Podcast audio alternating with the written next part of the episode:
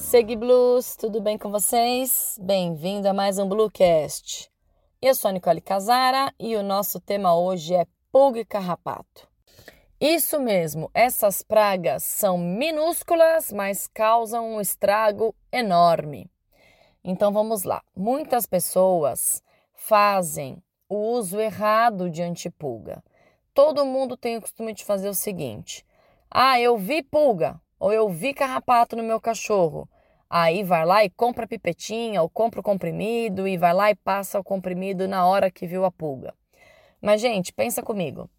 Se você já viu a pulga, você concorda que seu animal já provavelmente tomou picada de pulga. E aí não serve para mais nada a proteção.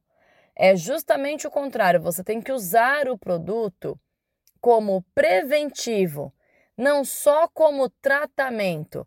O produto serve para as duas coisas. Ele serve como prevenção, para evitar que as pulgas e os carrapatos subam e piquem, e serve como tratamento quando o animal está infestado de pulga e carrapato. Mas a decisão mais inteligente é sempre a prevenção. Todo mundo só se preocupa com a coceira ou com a alergia que os cachorros e os gatos vão ficar em contato com pulga e carrapato. E na verdade, gente, só para vocês terem ideia do meu ponto de vista, né, que é ponto de vista técnico veterinário, a coceira, a alergia é o menor dos problemas. Isso tanto cão quanto gato.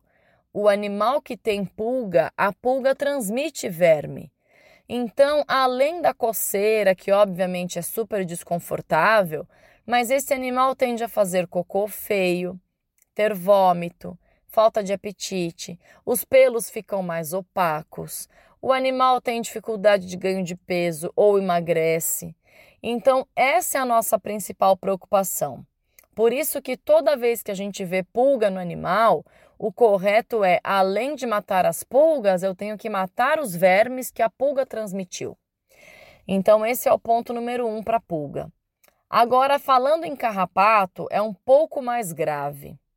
Porque o carrapato para cães transmite aquela famosa doença do carrapato, que é uma doença que pode ser fatal.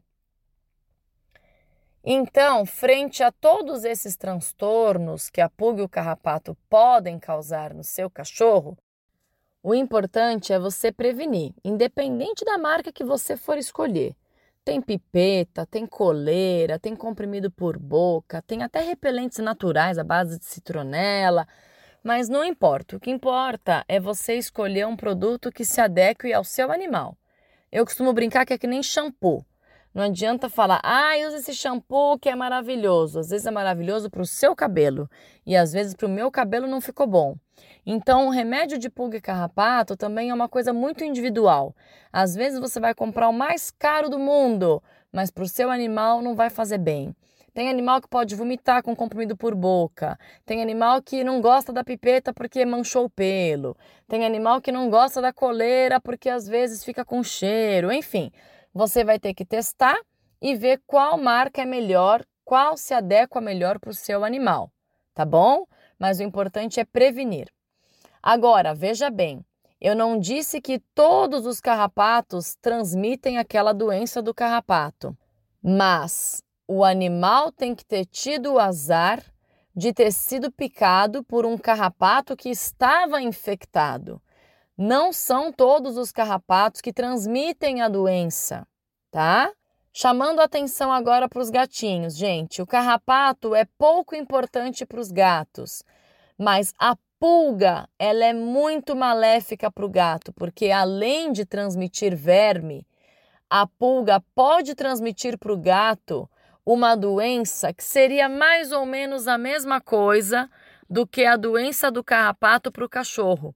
É uma doença que pode dar anemia, pode diminuir o número dos glóbulos de defesa, pode diminuir o número dos glóbulos das células responsáveis pela coagulação do sangue, enfim, traz vários malefícios para o gatinho essa doença da pulga, que o nome dela é micoplasmose. Então, é mais um motivo para proteger os gatinhos. Os gatinhos que têm acesso à rua, vão para casa do vizinho, passeiam na rua durante a noite, Esses gatinhos merecem uma atenção maior e a gente tem que prevenir muito regularmente contra pulgas, que é passar pipetinha a cada 21 dias, no máximo uma vez por mês.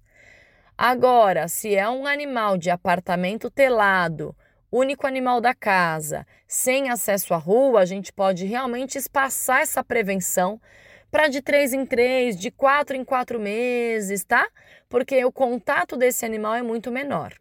Bom, gente, então é isso. Lembre de proteger o seu animal. Pulga e carrapato é assunto sério. Tem um monte de doenças que as pulgas transmitem, doenças que os carrapatos transmitem, além do desconforto de coceira.